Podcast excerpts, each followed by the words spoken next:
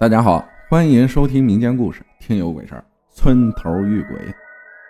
那是二零一三年的年中，我刚初中毕业的第一年。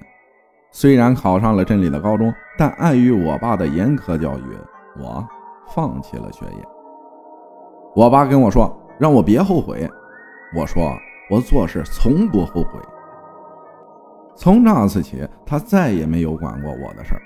于是，我跟村里同辈一个一起长大的发小，在镇上找了份工作，上的都是夜班，晚上七点钟上班，上到凌晨两点半。村里离镇上不远，以前的土路都修成了水泥路。我跟发小每天都是每人骑一辆电动车就出门上班了，直到一个多月后就出事了。那天凌晨，我跟发小同往常一样收拾好了卫生就下班了。那天晚上大街上也没什么人，正值周末，我觉得有点奇怪，但困意来袭也没多想。俩人驱车就往家里赶，直到进了村口，发现路边的路灯暗淡的有点吓人，而且路上一个行人都没有。我发小在我前面，我想跟他说两句话缓解一下气氛，还没等我说出话来，天上下起了毛毛雨。于是我跟他车开得更快了，反正没有人，直到经过有几个坟堆的庄稼地之后，就出事了。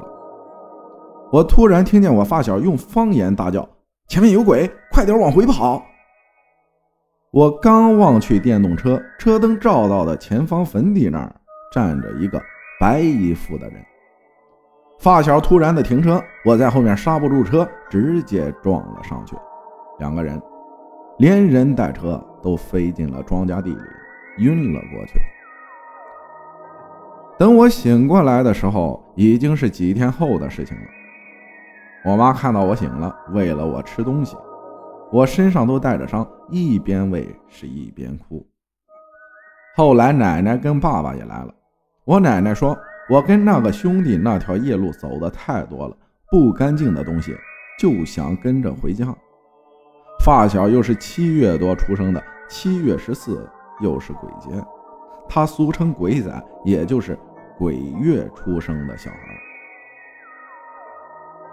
奶奶在村里声望很好，请了一位专门做法事的大奶奶做了法事，给我跟他做了一个红符，让我们随身带着，一直到现在那张符还在我手上。但我发小比我惨多了，足足病了一个多星期，伤的也比我重。事后两家人商量把工作辞掉，这件事之后，他就跟变了个人似的。也不爱说话了，也不敢再走夜路了。过了几年的一天晚上，同辈七八个人打算晚上去街边吃点烧烤，我跟我那个发小也在其中。当时正吃着喝着，我那发小说去撒个尿，我们还在继续，突然就听到他的大叫，我们几个人站了起来，纷纷询问怎么回事。边上其他吃东西的人也是被吓了一跳。只见他冲了回来，哆哆嗦嗦的，直接钻桌子底下，抱着头，痛苦不堪。好不容易安抚了他的情绪，我们才听他说，他又看到那个女鬼了。在场的人都惊诧不已，我则是冷汗直冒，于是都没心情吃了。他们都问我怎么回事，我就把那件事。前前后后说了一遍，然后他们就送我们回去了。自此之后，我那发小再也没有晚上出过门。我也没问他那天究竟是不是看错了。后来我遇到的怪事也多了，开车的时候老是听到有人喊我的名字，甚至小名。如果是幻听，那同时三个人听到就可以确定不是了。因为我跟我弟、我妈就遇上过，以前挺怕的，后面不是那么怕了。像你说的，敬畏之心。像农村乡下那种路边一碗白饭，饭上插着三根香的，路两边隔一段就有一碗的路，我也开车走过，也是很惊悚。我曾看到过两百多米开外有一道很大的门，门口有几道身影。我开到最快去追，追不上。乡下怪事儿太多了。